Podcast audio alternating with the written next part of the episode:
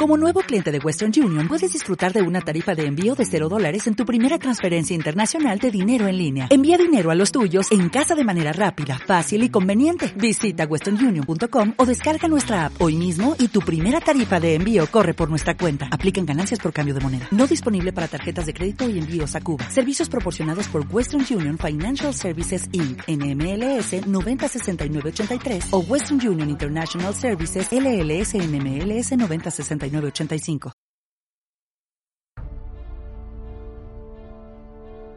Me llamo Quoth, que se deletrea K-V-O-T-H-E. Los nombres son importantes porque dicen mucho sobre la persona.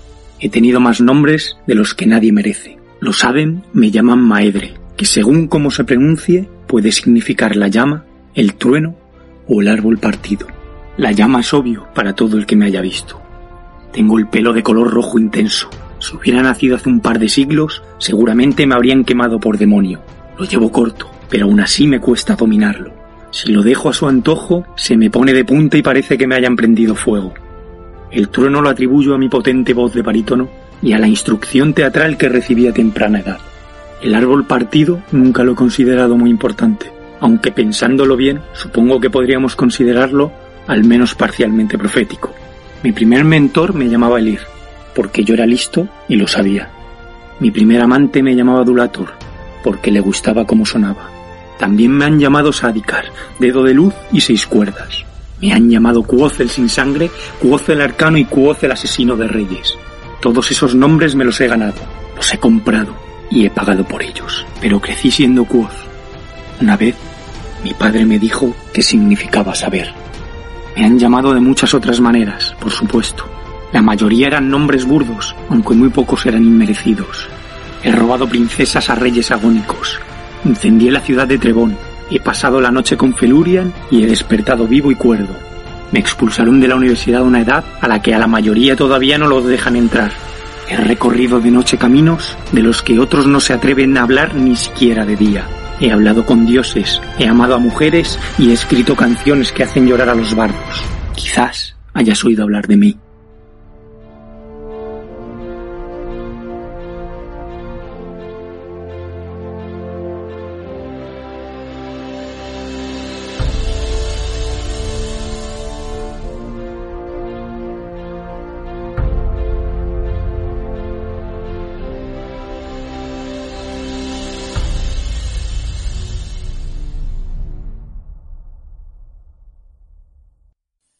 Hola, bienvenidos al podcast Posada Recreguía.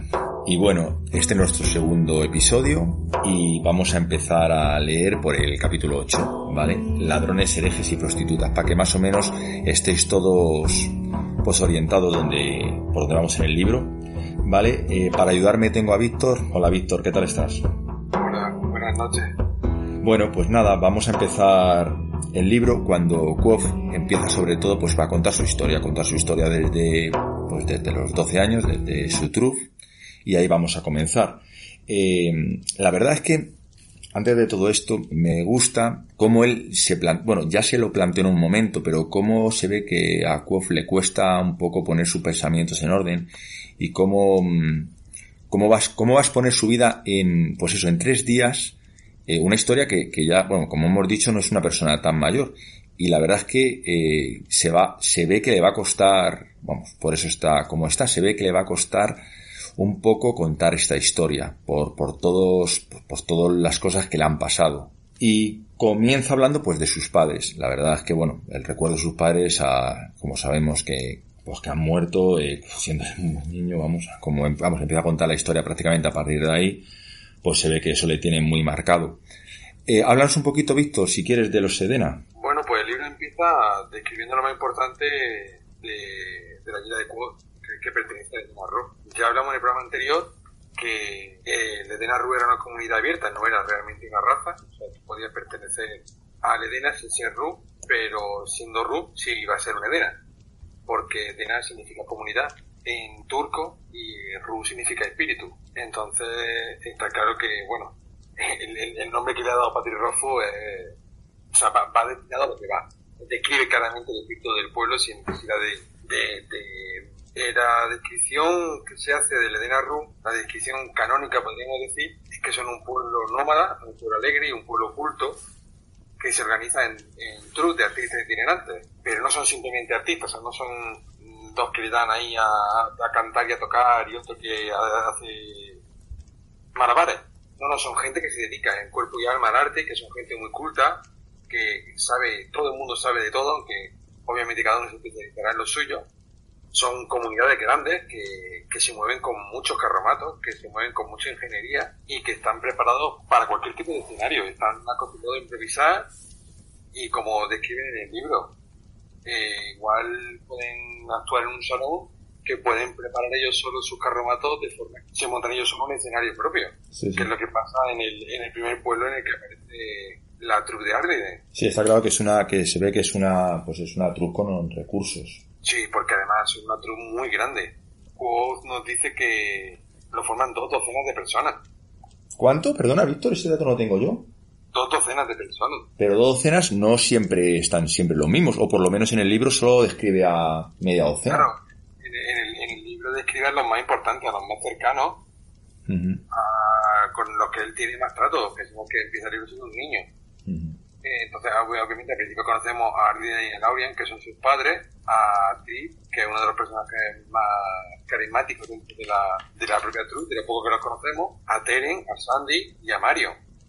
Con su esposa. Luego tenemos a otros cuatro más que se unen, que pasan tiempo con ellos, pero no podemos decir que realmente pertenezcan a la troupe, que el abogado que el sistema de la mancomunidad, a Lackley, un cazador, a Etera, que es una cortesana, y a Venti, de que hablaremos ahora. De acuerdo, sí, sí. No, fíjate, no me había dado. Ya sabía yo, muchas veces he pensado, digo, la verdad es que me parece muy poca gente, pero claro, supongo que no querrá describir a todos los que los que trabaja, sino los más, los que más calaron en su vida, está claro. Claro. Ujú. Sí, bueno, y aparte, esta gente, pues eso, hacía pues todo tipo de, de actuaciones, ¿no? Desde... Sí, hacían de todo. Sí, o sea, hacían- está claro que esta gente estaba acostumbrada ahora participar en el salón de un gran noble que a participar en un pueblito pequeño. Entonces igual te ofrecen una obra de teatro que suda, que los nobles conocen, que tiene mucho drama, que tiene no sé qué, que igual necesitan a tres personas nada más para hacer reír. Un Ah. poco de malabares y un poco de, de marioneta y ya está. Sí, di- a mí, no sé, siempre me ha, a mí como que me ha, me ha evocado realmente, no sé, como el- un- una mezcla entre circo y el modo revista mm, francés que había sobre el siglo XIX, no sé qué te parece a ti, que tenían comedia, música, eh, escena breves de teatro, sketch humorísticos, satíricos. Eh, me recuerda un poco a eso, ¿no? Que supongo que esto está claro que no, que tiene que ser más como un circo mucho más medieval, pero no sé, me recuerda siempre un poquito a eso, o siempre lo he tenido en la cabeza como algo así. Claro, piensa que, bueno, las referencias claras son las de los misterios de juglaría y de los, de los gremios del medievo europeo. Cuando, por así decirlo, se empezaba a institucionalizar y las, las profesiones estaban muy, muy definidas y empezaba a surgir el arte itinerante. Entonces, bueno, conocemos la- las profesiones de algunos de los artistas. Sabemos que había actores, había músicos, había artistas de la grima, había bailarines, había tirinteros, pero también tenían herreros, también tenían sastres, también tenían, bueno, todo lo necesario para que la industria de, en este caso la Tour de Ardiden, pudiese funcionar y pudiese ir para adelante. Sabemos también que pertenecían a la baronía de, Grifalo y llevaban sus colores, la librea, y probablemente también llevaban sus colores los carromatos, aparte de la carta que sabemos que Ardiden presenta al alcalde del pueblo. Sí, ahora hablaremos del alcalde del pueblo. Me interesa lo que me has dicho, eh, lo de que también ellos llevaban, supongo que noticias por los pueblos, ¿no? Al- a- sobre todo porque muchas veces se alejan muchísimo de las ciudades. Hombre, claro, no será el papel del calderero, que el calderero sabemos que es el vocero oficial de, de los pueblos, pero si probablemente también fuesen llevando noticias de un lado a otro. Sí, eh, quiero que también me cuentes un poquito porque también me gustó mm, bastante charlas que tienen, ahora empezaremos a hablar de ellas, eh, que son, que parece que no tienen prácticamente, son como muy ateos o como muy agnósticos, ¿verdad? Como además son gente de mente muy, muy abierta, muy liberal. Sí, La verdad que sí, supongo que siendo gente que, a ver, sabemos que, que para ser parte de la RU, eh, bueno, simplemente tienes que querer dedicarte a ello. Entonces igual vienes de un rincón del mundo que vienes de otro rincón del mundo. Eh, entonces, claro, ahí se mezcla una cultura importante y a la vez también se mezcla una contracultura. Eh, Víctor, dices, y es una cosa que yo he mirado y me parece curiosa. Cualquiera puede ser del, del Edena Ruth, cualquiera puede serlo, pero parece que hay unos que son de la raza Edena Ruth, ¿verdad? Algunos son del Ruth. Es decir, como, como hemos dicho al principio, como dijimos en otro programa, los Ruth son Edena, pero no todos los Edena son Ruth. Hmm, vale, vale. Es que es una cosa que lo está mirando y, y, es que no, no termino de verlo claro en el libro. Y sé que, y sé que los Ruth sí es verdad que son reconocibles. Supongo que tendrás unas facciones, supongo que uno será el perro rojo o no sé qué, qué facciones tendrán que, porque hay un momento que a, a Quo le reconocen como, como Ruth. Entonces me pareció muy curioso. A mí también. No, nunca describen qué, qué hace que a Quo se vea que es una Edena, pero hay gente que le reconoce como Edena y la verdad es que es bastante curioso. Mm. Pero sin embargo también, fíjate que tampoco debe ser algo tan claramente visible, porque precisamente los recelos a los que se, a los que se encuentran, con los que se enfrentan los de Naru, son pues eso, que los tratan de ladrones, que tratan de, de criminales, les trata de parlanchines, cuando está claro que es que se les confunde, o sea, hay, está claro que hay gente que se dedica a falsear la imagen de los de Naru para sacar beneficio de ello. Sí, bueno, sabemos que a lo largo de la historia, eh, luego lo contará cuando llega a la universidad y le hacen creo que es el segundo examen, no, no, ahora mismo no lo recuerdo, y habla de las, de las caza, de la caza de los Ruth. Bueno, lo dice otra palabra. Claro, cuando le llaman liante. Sí, liante, verdad, eso, efectivamente. Claro, le llaman liante, porque claro, sabemos que ha, ha habido mucha gente que ha aprovechado la imagen de bueno, de hecho lo que pasa al final del segundo libro, cuando Quod se carga la falsa truth. Sí que daban todo, el, daban todo el pego, tenían toda la imagen, conocían los ritos. Eh, de cara a la gente, de cara a la galería, a los pueblos, era totalmente de no, pero claro, se dedicaban bien. Sí, supongo que tendrá que ver, eh, perdona Víctor, supongo que tendrá que ver también porque como tienen una forma de vivir eh, diferente a, su, a la gente, de, vamos, no solo de vivir, de vivir, de pensar, pues claro, a lo mejor también eso choca. Son muy liberales en su pensamiento, en su costumbre y en todo. A ver, piensa que si vives dentro de un carromato tampoco es que tenga mucho sitio para la intimidad. Sí, claro. No tiene una casa propia, tiene tu propio espacio, compartes tu olla, probablemente compartas cubiertos, hasta mm, quizá compartas tu ropa, entonces, bueno, es normal. Sí, prácticamente allí casi todos de todos, sí, ¿verdad? Tipo comuna. Claro, claro, claro, es que básicamente es prácticamente una comuna. Bueno, pues ya después de presentar, ¿tienes algo más que contar, Víctor? ¿O ya directamente algo te Vale, perfecto. Pues mira, eh, bueno, vamos a empezar ya un poco cómo va el libro. Aparecen en un pueblo en el cual, bueno, pues el alcalde ya directamente eh, les ofrece 20 peniques para que directamente se vayan y no actúen. Se ve que en el pueblo, pues bueno, tienen una mezcla de... Pues que no quieren que nadie toque porque habrán tenido otras actuaciones que les han montado mucho alboroto y muchos destrozos y otra y será también un poco porque no quieren que ese tipo de gente actúe ahí Efectivamente, porque probablemente ellos ya hayan tenido malas mala experiencias con otros supuestos de Naru o con otros artistas itinerantes. Mm, recuerdo, hay un fragmento del libro en el que el alcalde, recordamos que en la conversación específica con el alcalde, para él, para él y para ellos, como un pueblo, los artistas, los itinerantes no quieren más que bueno. Y aunque pensaban presentar su licencia, incluso pensaban pagar para actuar, eh, al alcalde eh, le da exactamente igual. Eh, lo que él dice, de hecho lo dice en el libro, dice la última vez una pelea de mil demonios durante la función. Mm. Demasiado alcohol y demasiada excitación. La gente arrancó las puertas de la taberna y destrozó las mesas. Y este local es municipal. El ayuntamiento tiene que hacerse cargo de las reparaciones. Vamos, que hicieron un buen alboroto, sí. Claro, pues se montó un buen pitote y el alcalde no quiere volver a hablar de, artistas por, por su pueblo. Sí. Bueno, eh, la verdad es que luego, una vez que le enseña eh, la licencia del varón Greifalo, el alcalde se ve que tampoco, yo creo que no sabe ni quién realmente es el, el varón Greifalo. Y él dice que él nombra eh, al señor de Semelan. es cuando, vamos, yo creo que es, un, dicen que es un, que vamos, que eso, que las tierras del Semelat, del señor Semelat están dentro de la de Grifalo. O sea que realmente yo creo que no sabe ni quién es Grifalo. Está tan arriba que el pueblecillo, por así decirlo, no sabe ni realmente quién es. Y es cuando más o menos se lo explica cuando ve la carta y alguien, alguien del pueblo se ve que le dicen que esa gente sí tiene derecho a actuar en el pueblo. Efectivamente. Y yo ya, de hecho, ya acuérdate que el padre le da esta orden de recoger, mm. porque para las condiciones que le estaban dando y el trato que le estaban dando, ni siquiera le merecía tener que actuar allí. Bueno, y vemos que al final, pues bueno, el alcalde sí les ofrece el local municipal, eh, se preparan para actuar, están, bueno, pues cobrando entrada y es cuando eh, nuestro CUOF eh, pues ve, ve a un vendedor ambulante eh, llamado Aventi, que va a tener mucha importancia en su vida, que tiene problemas otra vez con el alcalde y con el alguacil.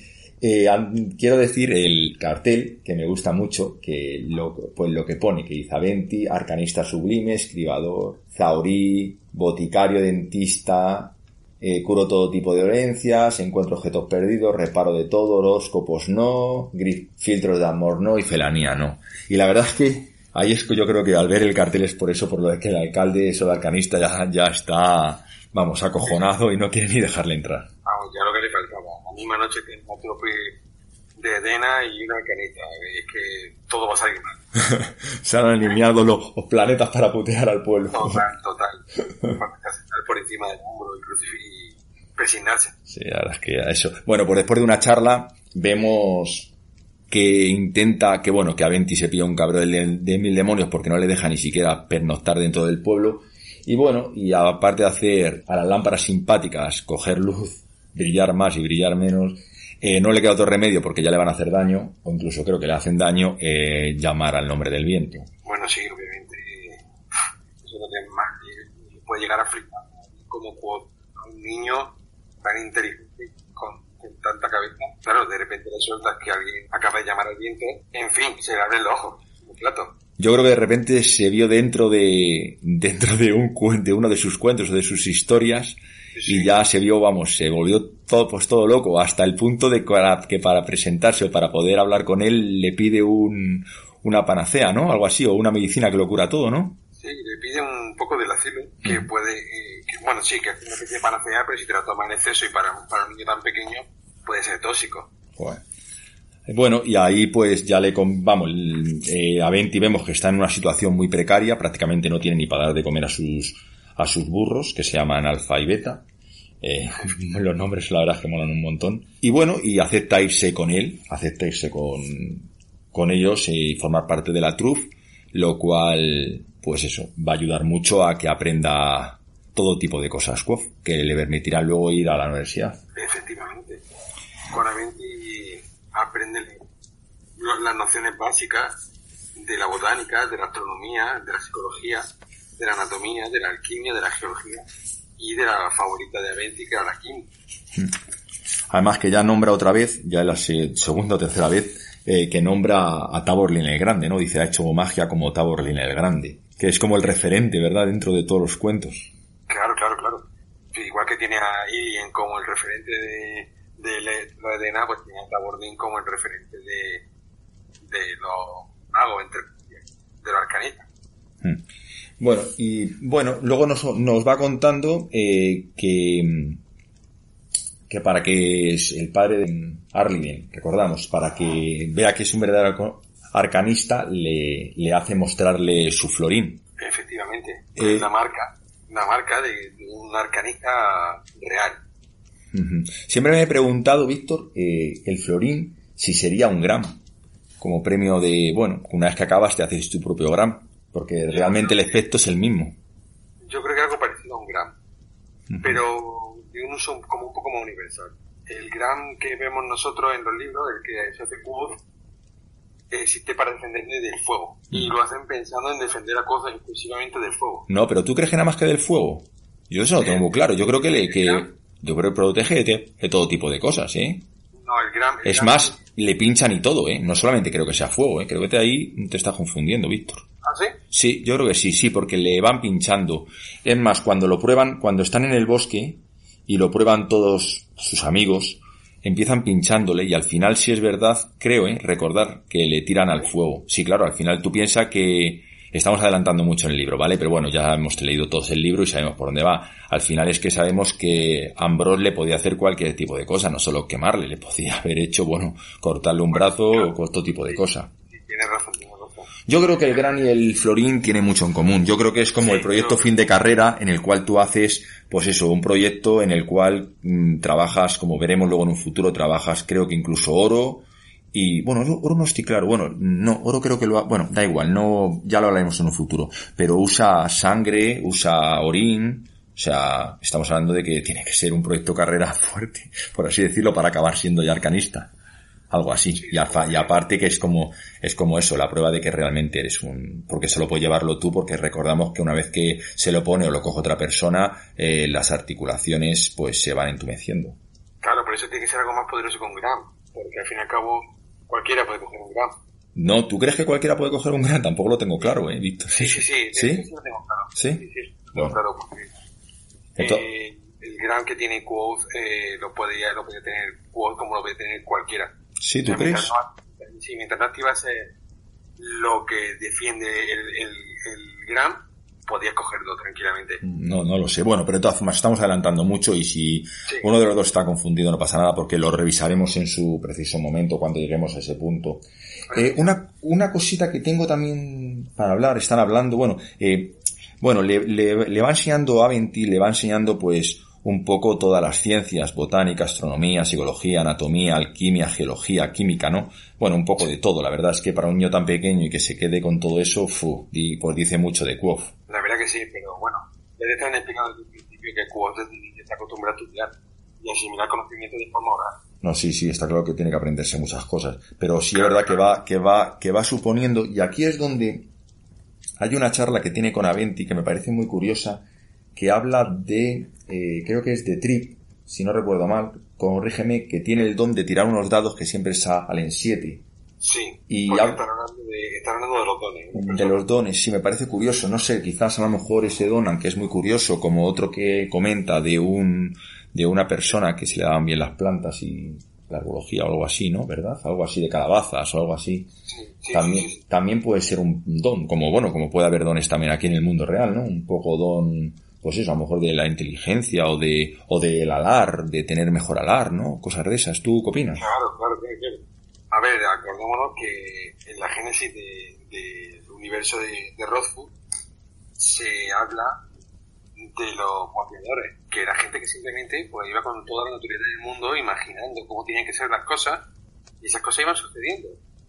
Uh -huh. Sí, sí. Como crearon el mundo, cuando explica cómo claro. crearon el mundo. Pongamos el caso que no existían los tomates y a alguien se le, se le ocurrió la existencia de un tomate y el tomate germinó. Uh -huh.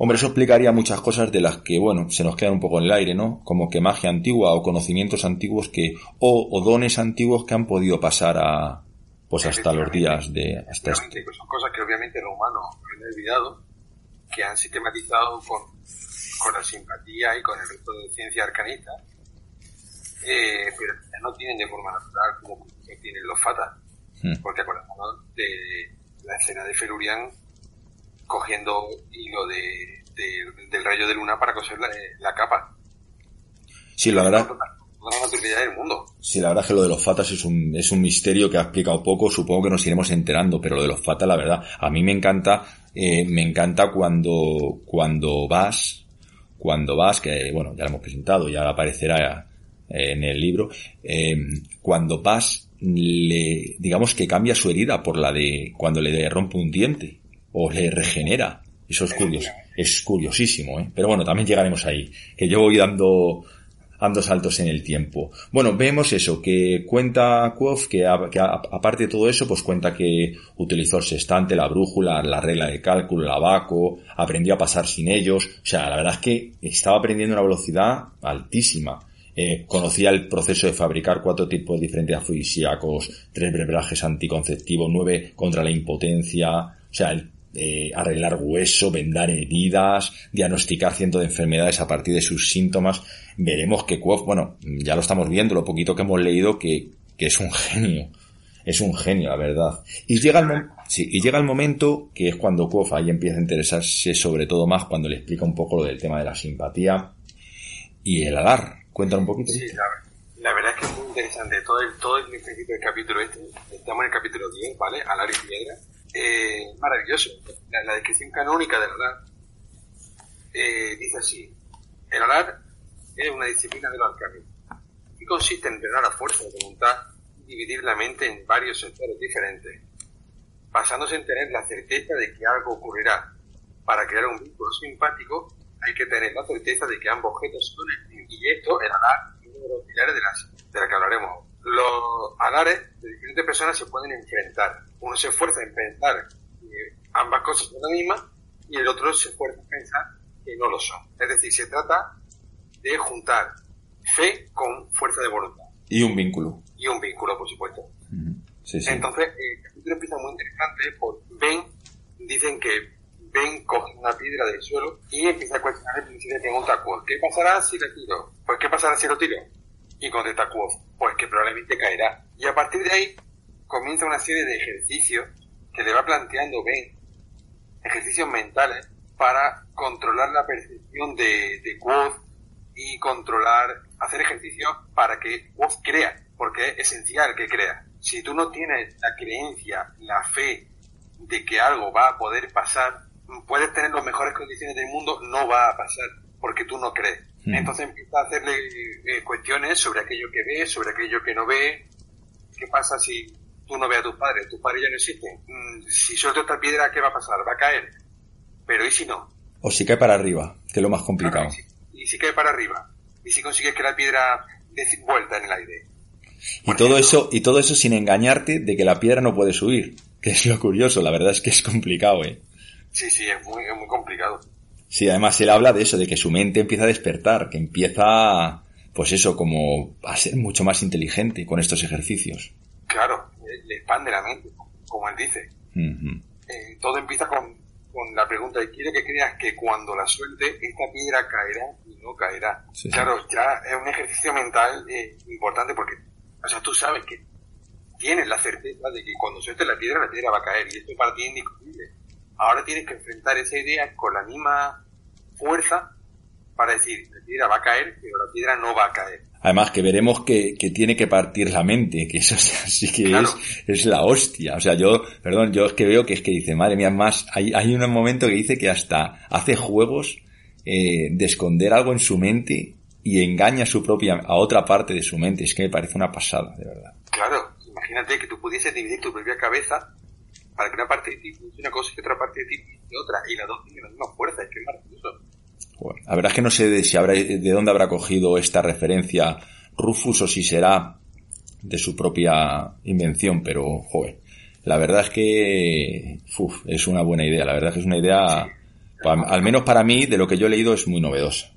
Porque, no sé, en temas de arcanismo, en tema de piedra filosofal, en piedras de, de transmutación, todas esas cosas, eh, bueno, yo sí he leído algo y, y bueno, pero no, es que, es que esto es otra cosa, es que es otra cosa completamente diferente. Sí, sí, esto va muy, mucho más allá. Mm. Bueno, eh, también enseña en un momento el corazón de piedra, que es un ejercicio que le permite apartar sus emociones, sus perjuicios y pensar con más lucidez. Vamos, como que se concentra. Sí, sí, sí. ¿No? Sí, sí, sí. No sé. Es como la, la habilidad de quedarte en blanco. Sí, pero además que se ve, se ve que nadie tampoco habla de eso en la universidad, o por lo menos hasta ahora. Es como algo que le ha enseñado Ben, bueno, Ben, sabes que al final de a, Benti con esto de la confianza le llama Ben, eh, sí. como que es algo que parece único en Cobb, ¿verdad? O nadie lo comenta en ningún momento.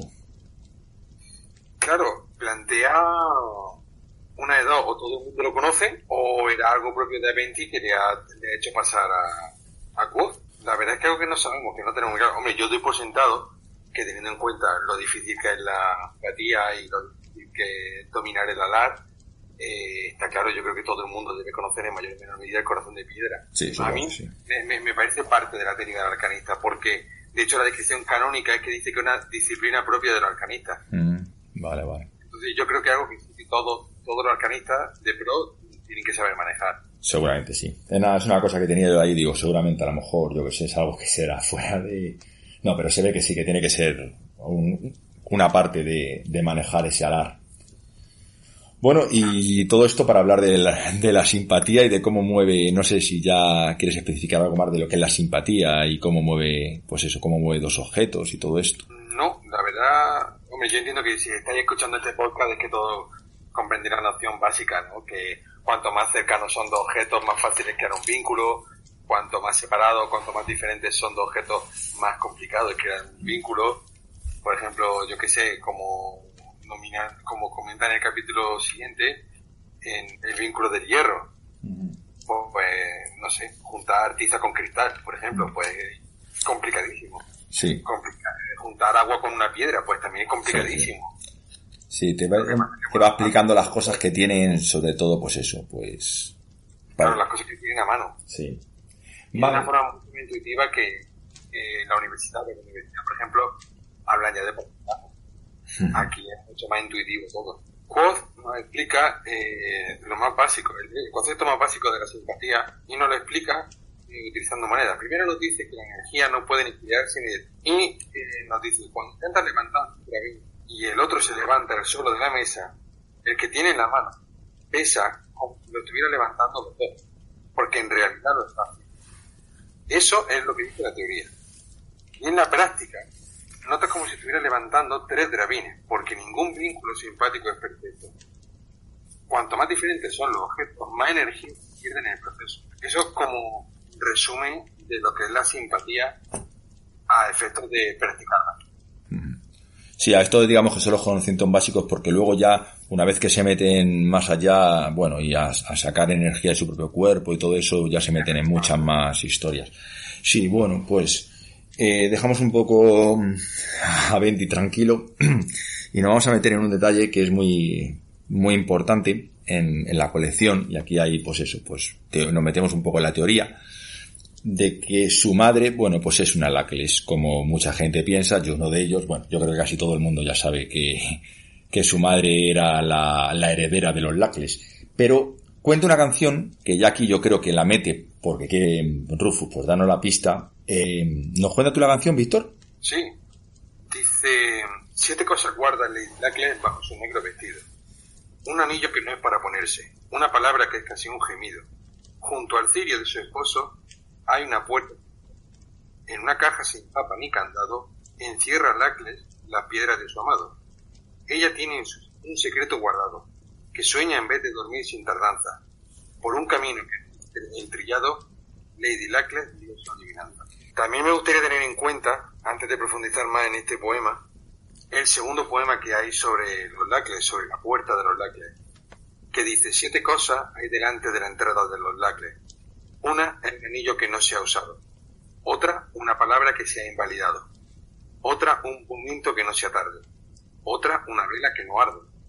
Otra, un hijo que con la sangre viene. Otra, una puerta que la riada contiene. Otra, algo custodiado celosamente y entonces llega lo que sobreviene al dormir. Me parece muy importante porque creo que tiene muchos puntos en común ambos poemas. No todo, no todo el poema es paralelo, pero sí hay muchas cosas que son muy paralelas. Si te parece, vamos comparando hasta donde lleguen las similitudes, ¿vale? Perfecto, Víctor. Y hablamos de ello. Genial. Por ejemplo, ambos poemas empiezan diciendo siete cosas. Eso lo tenemos claro. En alrededor de la familia de los Lacles hay siete cosas que son muy importantes. Sí, prácticamente en todo el libro siempre son siete el número. Efectivamente. El primer poema dice, siete cosas guarda Lady bajo su negro vestido. El segundo poema dice, siete cosas hay delante de la entrada de los Lacles. ¿Podría esto ser el de un acertijo para poder abrir precisamente las puertas de piedra? Esto, todo esto es pura conspiración. Mm, sí, bueno, yo opino, sí, estoy nos metemos en, en la, esa, en la, en la teoría. eh, yo no, yo creo que el, yo creo que las puertas de piedra, yo siempre he dicho, creo que son los indinolitos. Lo que van a abrir es el, pues eso, el, el, el baúl ese que tienen, la caja esa que tienen. Efectivamente. Eso sí puede ser que lo abra. Y a partir de ahí, pues contenga las instrucciones para ir avanzando en, en otra dirección, para abrir las puertas de piedra o otras cosas. Efectivamente. Dice, bueno, con, con, esto, con estos cuatro versos, dos y dos, podríamos estar refiriéndonos a las puertas de piedra. Lo que hay que poner frente a esa puerta para que quizás se abra, no para simplemente poder acceder a ella, a lo mejor es que hace falta algo más para poder abrirla, pero podría ser, digo yo, que fuese una referencia clara a el método para poder acceder al mundo fatal. Pues no seguramente. aleatoriamente, como por ejemplo Quoth cuando se encuentra con Felurian, sino quiero entrar, necesito esto. Sí, está claro que tiene que haber dos formas de entrar. Una que sea, pues así como ocasionalmente, porque bueno, te encuentres en un momento determinado una puerta abierta por lo que sea que no sabemos, y otra porque tú quieras entrar a ese mundo o alguien de dentro quiera, quiera salir. Efectivamente. Sí, no, está muy bien, está muy bien lo de los esto, lo de los poemas es curioso, sí. Sí, sí, es que me, me parece muy importante. El siguiente verso dice, en el primer poema, un anillo que no es para ponerse, y en el segundo anillo, en el segundo poema, una es un anillo que no se ha usado. Me parece muy importante que la mención sea directamente a los anillos. Porque los anillos son, son muy importantes en la literatura de Rothko.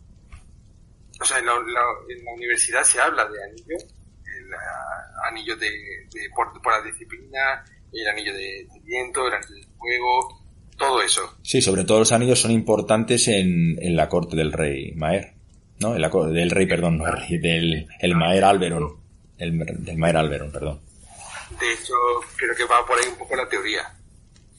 Se habla, por ejemplo, de un- uno de los anillos que es muy importante para la, para la, la- la historia, no para la historia del mundo, para la historia del protagonista, por ejemplo, el anillo de Ena, de la que también se habla en otras teorías que podría ser también la, la de alguna de las ramas que se ha abierto. ¿Cómo, cómo? Perdona, Víctor, repite que se te escucha muy mal. Sí hay una teoría ¿Mm? que dice que Dena podría ser una lacle de alguna de las ramas que aparecieron de la familia cuando se dividió. Joder, eh, eh, perdona, Víctor, explícame de nuevo. Eso que Dena, una de las teorías que hay acerca de su personaje es que podría ser una... Una Dacles. Dac- Ostras, eso sí que no me... Buf. Eso sí que me has dejado loco, macho. Y, y pero tienes algo que te va a... Para mí no tendría mucha importancia, sinceramente. Bueno, no tenía mucha importancia muy relativamente, ¿eh? Pod- Bueno, podría, pero podría tenerlo. ahora mismo, para la, la altura de la historia en la que estamos, No, ahora mismo no. Bueno, vale, pues me quedo yo con... libro en el mercado, pues, que no Sí, sí. bueno, Bueno, comentamos aquí que las teorías cuentan, y prácticamente es una teoría contada a voces, que, que la madre de Quoth es, es, es una Lacles, era la, es más, era la heredera. O casi todo el mundo. yo, creo que, yo creo que eso es simplemente un hecho que sabemos todos que va a estar en el tercer libro, pero que, bueno, que está por confirmarse. Por eso digo que si Claro, ahora, si ahora resulta que. Dena, si ahora resulta que Dena también en Lalles, podrían ser prácticamente primos. Sí, o algo así.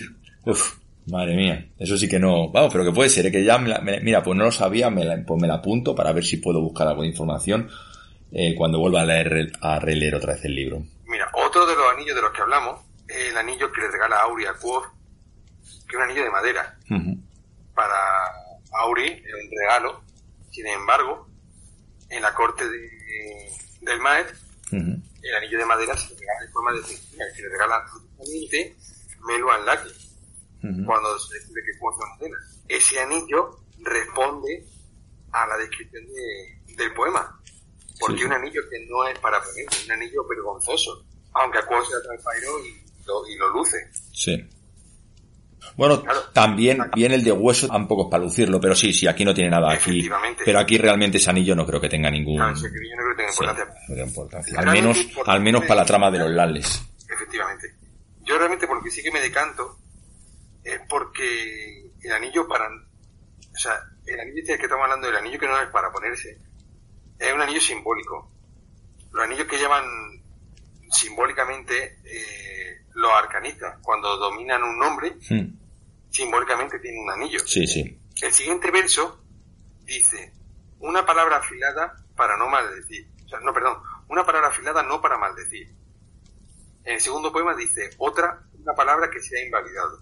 Me gustaría hacer una parte sobre esto porque, o sea, esto me chirriaba un poco y yo me he centrado más en la traducción del original. O sea, en la traducción, no, pero en el texto original. Sí, sí. Y en el texto original, la palabra es no juramentada. Una palabra no juramentada. No una palabra no para maldecir. Sino una palabra no juramentada, una palabra que está, efectivamente, como dice el segundo verso, una palabra invalidada.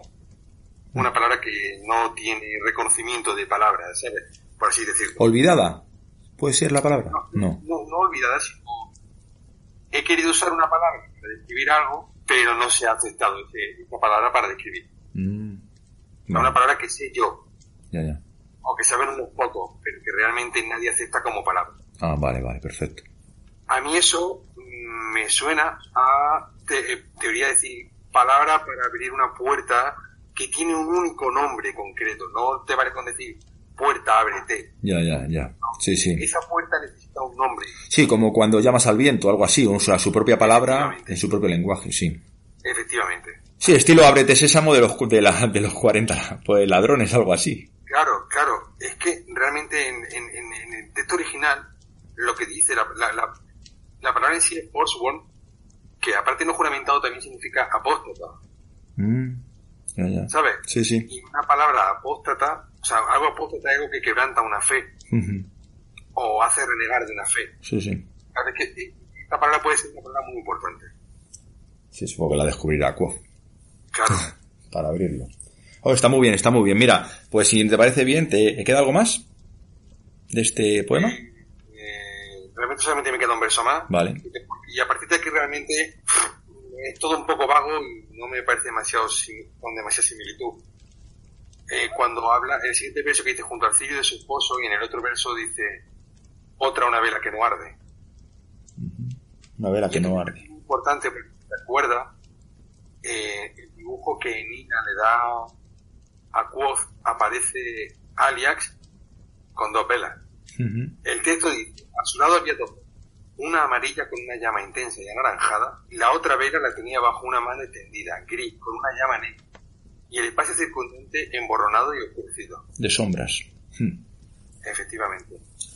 Me dejas alucinado, Víctor. No sabía nada de esto. No le había Claro. buscado las vueltas a los poemas, lo a mí me llama mucho la atención. A partir de aquí ya, bueno, un poema acaba, el otro poema sigue, porque un poema tiene más versos que el otro. Hay mucho, hay mucho, hay mucha chicha en todo, en todo este primer poema que se nos deja caer aquí, eh, al principio del libro. Bueno, pues si te parece, Víctor, a ver si nos mandan comentarios de esto, a ver qué les parece, bueno, de esto y de todo, pero en esto en especial, Sí, por favor, dejando... que así nosotros también aprendemos. Y vamos a hacer una pausa cortita y ahora continuamos.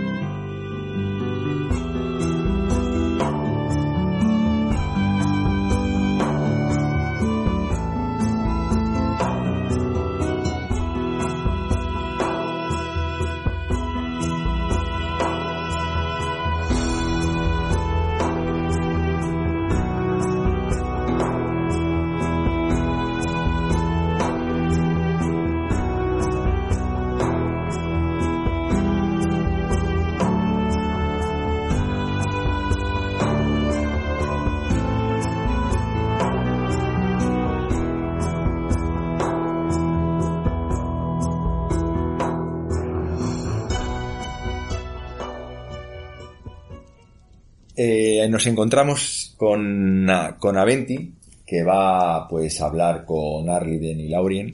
¿Y Laurien? Laurian, ¿no? Siempre me fue que, nombre, que fue un por de nombre. Con la madre de Quoth. ¿Vale? Para hablar de los Chandrians.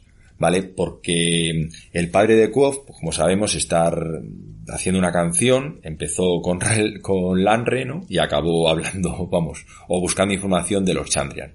Y la verdad es que el pobre pues no tiene muy poca información y la que no tiene pues no la tiene bien contrastada porque la información es difusa.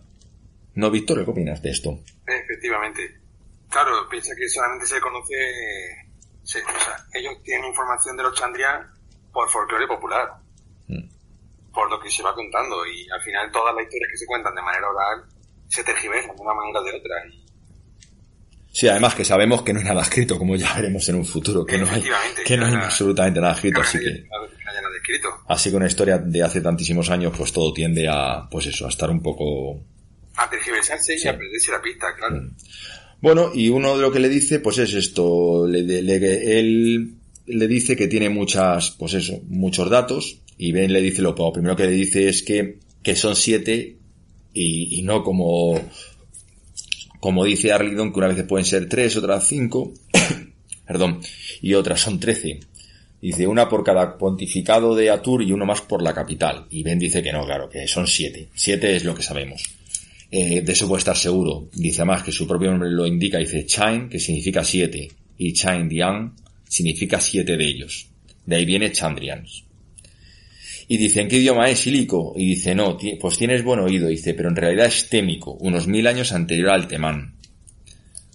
¿Vale? Otra cosa de lo que están hablando, que ya hablaremos, porque tampoco nos queremos meter mucho en los Chandrian, así que esto lo vamos a pasar, si te parece bien, Víctor, un poco por alto. Eh, hablan de las señales. Vale, y aquí la que va muy bien, muy bien encaminada es la madre de, de diciendo que cada uno tiene una señal, y vamos, y lo que se cree, o lo que más o menos es que cada uno tiene una señal. Pero vamos, no vamos a meternos mucho en eso, hablan un poco del fuego azul, de las historias que cuentan, y todo eso, ¿no? De la pobredumbre y tal, pero bueno. Y lo que, sí, y lo que viene a contar, sobre todo os interesa, es cómo Aventi eh, les comenta que su hijo, pues es, es listo. Es muy listo, más de lo que ellos se piensan, claro, es, eh, Aventi viene de la necesidad de conocer gente muy inteligente. Entonces, eh, no, mm, creo que desconoce realmente la magnitud de que los padres, vamos, no como que los padres no saben realmente de la inteligencia de que tiene pues su hijo y bueno y, mantienen un poco una conversación de que si tocó muy pronto el, el laúd, que si cómo se aprendía, bueno, todo para decir que, que podrá ser por lo que él quiera, pero que se plantee la posibilidad de llevarlo a la universidad. Efectivamente. Dice de que podría llegar a ser, de querer dedicarse al mundo del mercadeo, podría ser el rey del mundo. más rico del mundo. Sí. Si quisiera dedicarse a la política, podría, en fin, a lo que quisiera dedicarse, porque tiene una inteligencia excepcional y tiene muchísima intuición. Sí, que, que, marcará historia, ¿verdad? Que lo que haga lo hará lo grande. Y, vemos que al final lo que hace parece que lo ha hecho a lo grande. No, no, no al final bien, no porque él no quiera, sino porque sabemos que no ha acabado, o en el punto que está no acaba muy bien. Efectivamente. Bueno, y aquí hay una frase que me gusta mucho de, de que dice, que es que me encanta, le voy a decir así textual, dice, eh, cuando somos niños casi nunca pensamos en el futuro. Esa inocencia nos deja libres para disfrutar como pocos adultos pueden hacerlo. El día que empezamos a preocuparnos por el futuro es el día que dejamos atrás nuestra infancia. La verdad es que esa frase, no sé, sí es verdad que tiene una razón pues, grandísima, me, me encantó y por eso quería aquí pues, pues comentarla. Eh, bueno, Quof, en este punto se, bueno, se pone muy contento y ya empieza a soñar, pues eso, empieza a soñar con, con la, pues con la universidad, con lo, con la, sobre todo con la biblioteca y los 100.000 veces 100.000 libros, que yo creo que es una obsesión para él, como veremos en un futuro. Hombre, claro, imagínate, para un niño con una ansiedad de conocimiento tan grande como tiene Quof, le dice que hay una biblioteca con una cantidad infinita de libros, en fin. Y bueno, vemos que viene el interludio, el capítulo 13. Y aquí, bueno, pues Quoth se queda, pues como ensimismado, deja de hablar, como que sus pensamientos están muy lejos. Y al final, pues bueno, le levanta la cabeza y dice que necesita algo de beber. Y le ofrece algo a cronista, ¿vale? Y aquí es cuando, bueno, él ya sabe el pueblo sabiendo que, que estabas escuchándolo, ¿no? Y aquí viene una parte que también me parece bastante curiosa, que es cuando les presentan, bueno, cuando presenta formalmente a, a Kuofabas. Y cómo mm, responde, responde Cronista, que se meten, bueno, le, y se siente amenazado ¿no? Que como que presiente que es un fata, ¿no, Víctor? ¿Qué te da sí, sensación? Sí, me, parece, me parece muy interesante porque, porque demuestra que tú puedes ser una persona con capacidad de ver eh, sin necesidad de tener ningún tipo de formación especial ni de ser alguien realmente especial. Eh, lo digo porque describe, eh, describe a Bass de la siguiente manera. Dice, para ser justo deberíamos aclarar algo sobre Bass. A primera vista parece un joven del montón, aunque atractivo. Tenía algo especial. Llevaba una bota negra de piel blanda, por ejemplo. Por ejemplo, ya te dando una pista ahí de que, bueno, de piel, de piel blanda, por ejemplo. Al menos eso era lo que veías si lo mirabas. Pero si lo mirabas con el rabillo del ojo, y si él estaba de pie bajo la sombra adecuada, lo que veía era algo completamente diferente. Y si tenía cierto tipo de mente, el tipo de mente que ve realmente lo que mira, quizá notarás que tenía un ojo extraño. Es decir, si tú no te dejas engañar simplemente por el primer vistazo o lo que ves por el rabillo del ojo, sino que buscas mirar, buscas querer saber, ver realmente lo que es Bast y, su, hechizo o su magia, no funciona. Sí, bueno, además también sabemos que, perdona, también sabemos que que de Loche, vamos, el cronista, también sabemos que por lo menos lo dice, que por lo menos es relar, o sea que ya sabemos que alguien que es el que ve, o sea, este ya, además, eh, sabe llamar al, hierro, lo cual sabemos que su mente está abierta, lo cual se, él creo que se sorprende, además que dice que es el primer fata que ve, lo cual él reacciona ahí claro, con miedo. Sí, sí. Porque mm. ve a Bast como realmente Bast mm. La verdad es que a mí en esta mini pelea, por así decirlo, me queda muy poco claro realmente lo del poder del hierro, la verdad. No parece que sea muy poderoso hablando en eso. O que haga mucho daño a Bass. No, de hecho te dice, como se, se dobló por la cintura como si hubiera recibido un puñetazo de estómago. Pero poco más, sí, sí. Sí, bueno, para Bass no es mucho más, pero al fin y al cabo el hierro le irrita, le hace daño, mm. no es algo que le guste. Y es más, se lo toma como, eh, más que el daño del ataque es la ofensa. Sí, sí, la ofensa, está claro, está claro que la ofensa. Que, ataque a un noble, fata. Hmm. al fin y al cabo parece un noble. Sí, sí. Eh, con hierro, joder. Sí, sí, no, no está claro, está claro. y más que sabemos que el hierro, que el hierro que lo llevan fatal. Que no quieren ni, verlo. Pues nada, eh, vemos como, como Quoth les hace, bueno, pues eso, un poco hacer las paces. Eh, que los dos se conozcan y que no va a consentir ningún tipo de pelea, que beban algo, que se sienten pues tranquilamente, ¿vale? Y, y bueno, y, Sí, pero aquí viene algo importante porque Bast aquí eh, quita su lamp, quita el hechizo que le, que le tapa. Ah, sí, eso no sabía. Sí, sí, lo dice un poquito más abajo, ah.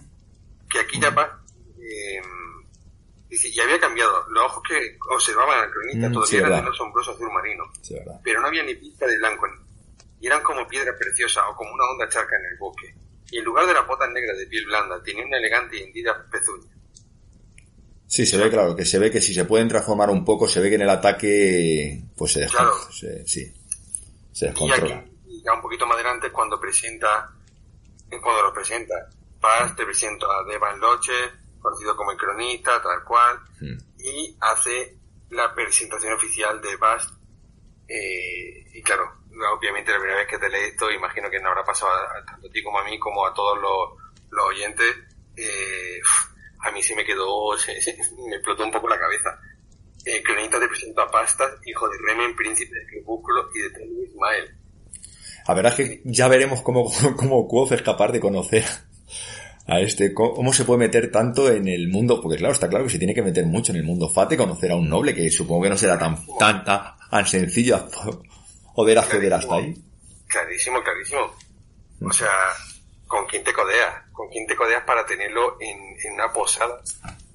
Mm. Que no es lujosa, pero tampoco tampoco delumbra y lo tiene ahí en el sótano leyendo un libro sobre química. Sí, hombre, yo supongo que eso también es, decisión de, está claro que eso es decisión de Bass, o sea, él realmente está ahí, no sabemos si está ahí por aprender lo que tiene que, que enseñarle Kuof o realmente por ayudarle mm, en lo que yo creo que es un tipo de depresión que es lo que está pasando Kuof porque aparte de que, bueno, haya, haya escondido su nombre, lo hayan metido en el cajón, mil teorías que ya estuvimos hablando, a este se ve que, vamos, hay muchos datos, como ya hablaremos también que, queremos hacer un especial, eh, está como un tipo de depresión, por así decirlo. Sí, sí, está claro, está claro. Pero quiero decir, ¿qué, qué, conocimiento atesora Quoth que le pueda interesar a un Fata del nivel de Bast? Es algo que a mí me, lleva rondando de... No, hombre, simplemente puede ser... No, a lo mejor simplemente pueden ser las cosas que aprendió en la universidad. O sea, si, si, está, si está aprendiendo química, pues a lo mejor puede aprender un poco de química, un poquito de... Pues eso, no sé si simpatía, que a lo mejor es algo más terrenal, o... O lo otro, ¿cómo es esto de... Ay, ahora mismo se la perda. Esto de hacer como... Sí, pues no, un, un poco de todo. Realmente hay cosas que él, él tendrá otros tipos de materias que estudian allí, o todo más elemental, pero está claro que si, que si quiere aprender, pues se le ofrece más. A lo mejor él no puede ir ahí tan tranquilamente a, la universidad, cuando hay gente que realmente sí puede ver. Entonces, que mejor le puede enseñar. Pero yo creo que aparte que lo que pueda enseñarle Kuof, yo creo que ahí hay mucho tema de, bueno, lo hablamos en el capítulo anterior de, pues eso, amistad, fraternidad o algo. Sí, sí, sí. Ahí tiene que haber tema que todavía tenemos, que todavía nos queda por Sí, bueno, pues nada, le invita ya directamente a sentarse en la mesa a Bass, porque sabía que estaba, pues eso, un poco escuchando a escondidas. Y bueno, y volvemos otra vez con la truf, ¿vale? Y aquí pasa un hecho muy importante, eh, que es donde cambia un poco y mm, donde vemos un poco también que los errores que comete Quoth desde prácticamente el principio. Eh, sigue estudiando con, con Aventi hasta que se le ocurre, bueno, pues le, digamos que le va exigiendo o le va pidiendo que le, que le nombre el, que le enseñe el nombre del viento, que es realmente a él lo que le motiva, como hemos dicho, y vincula pues sus pulmones al, al aire, al viento, y bueno, pues está a punto de, pues de palmarla. Si no llega a ser por Aventi, este no se le digo de ahí. No, totalmente, totalmente. Hace un suicidio en un intento de querer impresionar a su maestro y querer hacer magia de verdad, en serio, al estilo Tabornin. sí, además es que... Casi, casi, casi muere el pobre hombre. Sí, sí, madre mía, bueno, ya dicen que para mover todo ese aire hubiera necesitado, yo no sé qué dice, un, un fuelle como industrial, por así decirlo. Sí, sí, sí, sí, sí, sí, una, una barbaridad, una barbaridad. Así que me, es normal que Aventi conoce el, el nombre del viento y es, es capaz de calmarlo o de sacarlo de ahí o, o lo que sea. Sí, este es el primer, este es el primero en los momentos que digo yo de agárrame el cubata que la voy a liar. agárrame el cubata que verás tú, que voy para allá, pues eso es donde la lía. Y aquí es donde Aventi se da cuenta que este chico pues eh, es muy listo pero no piensa las cosas, es un poco irracional. Como va a pasar prácticamente en todo el libro. Efectivamente. Hmm. De hecho, como, como dicen al principio, las mejores sin bueno, ya, pero también tus mayores errores, ¿no?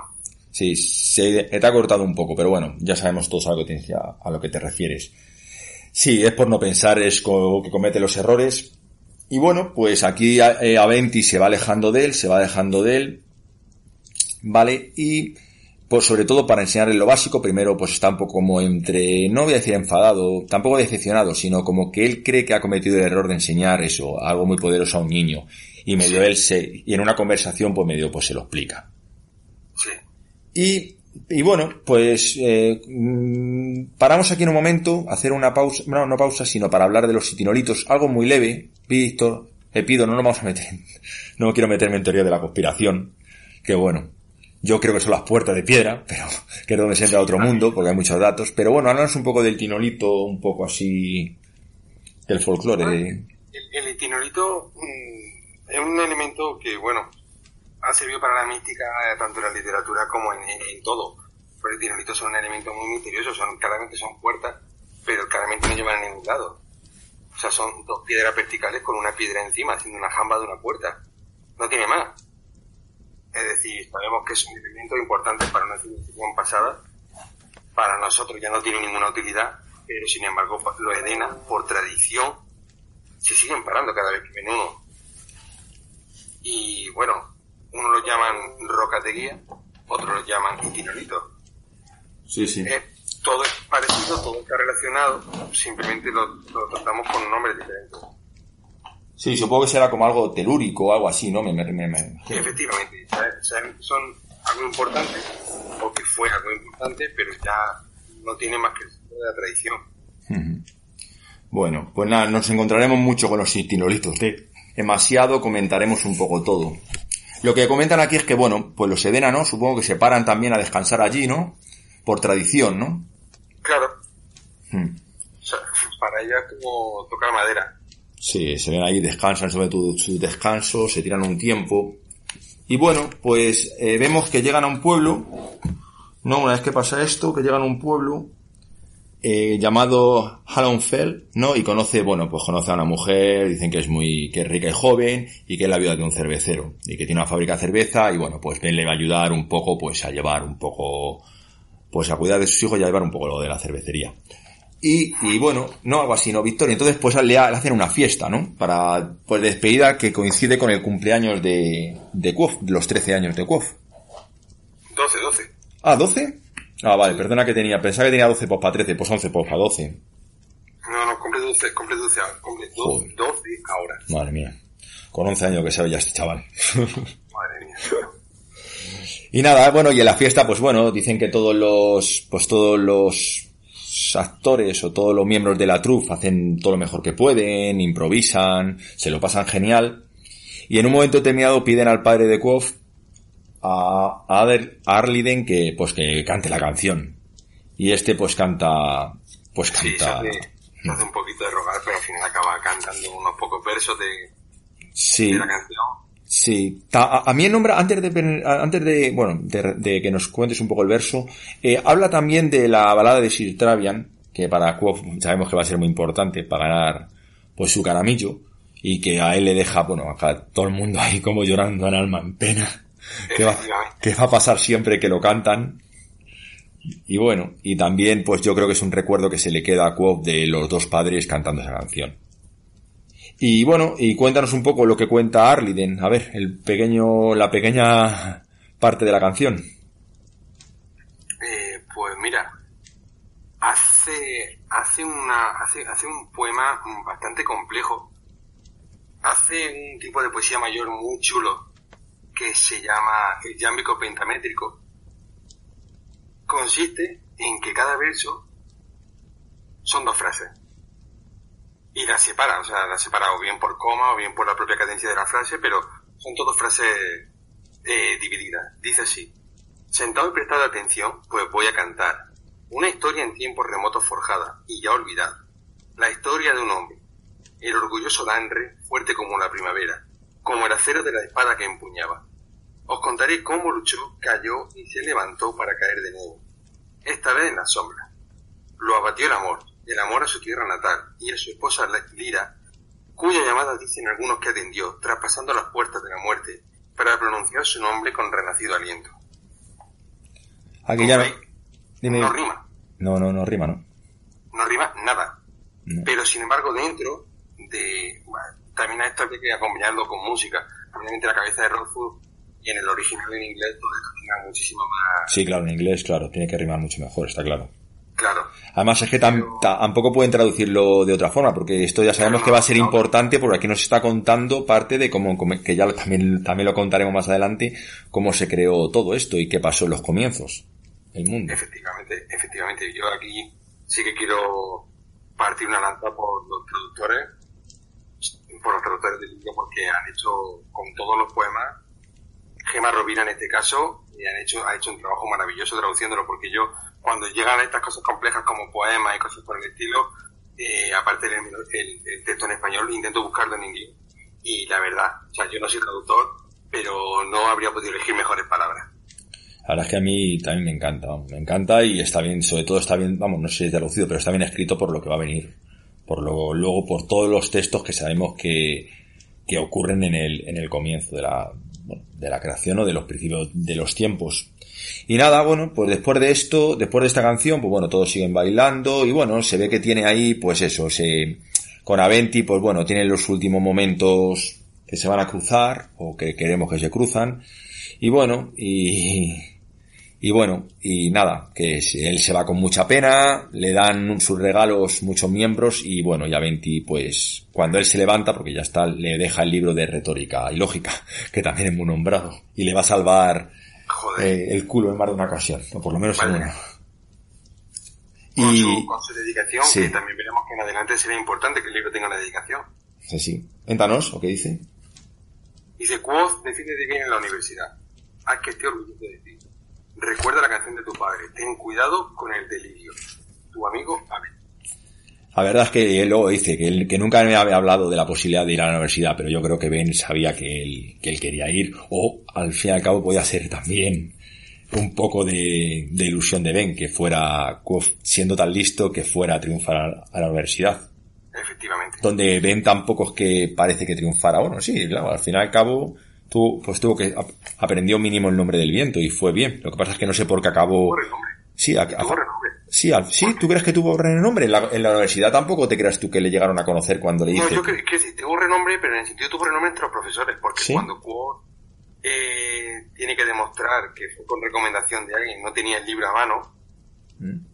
eh, dio el nombre de Aventi y dijo, hay un, hay un libro en tal ciudad firmado por él Y lo reconocen, claro. A mí no me dio puede ser, a mí no, a, mí no me dio sensación ¿eh? que le reconocían, pero bueno, pero sí puede ser, tampoco es importante. Y nada, bueno, y aquí sí pues se ve que él pues se le queda un vacío.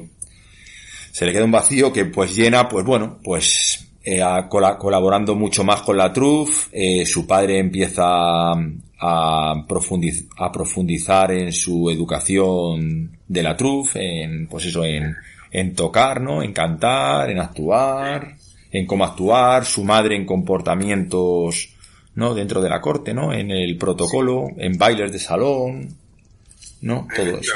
Mm. Y bueno, y aquí ya, dime, dime, Víctor.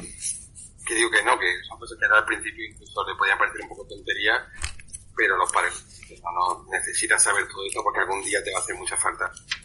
Sí, y bueno, y aquí vamos a dejar el podcast, porque aquí, como dice, aquí se empieza a poner todo cuesta abajo. Y aquí ya aparece lo Chandrian que queremos darle un programa especial, que será el siguiente, que hablaremos largo y tendido, para ponernos ya con los Chandrian un poco más en serio. Que va a ser parte de la historia, vamos, es, digamos que es la historia, porque es Quoth por lo que va, pues lo que quiere vengarse y lo malo que bueno aparece un poco en la historia, pero, pero lo dejamos para la siguiente semana. Eh, bueno, Víctor, ¿quieres decir algo más? Cocalla para siempre, hasta dentro de 15 días por lo menos. Sí, no, me, me, callo, no tengo mucho más que añadir. Vale, pues nada, tío, que verdad que muchas gracias por, bueno, por colaborar conmigo hoy, que no, que, que Sachi y Marta no han podido, como, como la habéis visto que los hemos echado por muchísimo falta, estarán en próximos podcasts. Y nada, que, bueno, nos hace mucha ilusión hacer este podcast, sé que, que no estaremos, bueno, pues eso, eh, todo lo, bueno, no tendremos razón en muchas cosas. Está claro que nosotros al fin y al cabo damos nuestra versión y vamos un poco lo que queremos. Tampoco queremos abusar mucho de mirar por internet. No digo que no, que, no lo hagamos. Pero no queremos abusar mucho porque así al cabo pues no deja de ser un poco nuestra, nuestra visión de, de este mundo y de esta obra de Patty Rufus. Así que nada, que muchísimas gracias por escucharnos y os espero en 15 días. Un abrazo.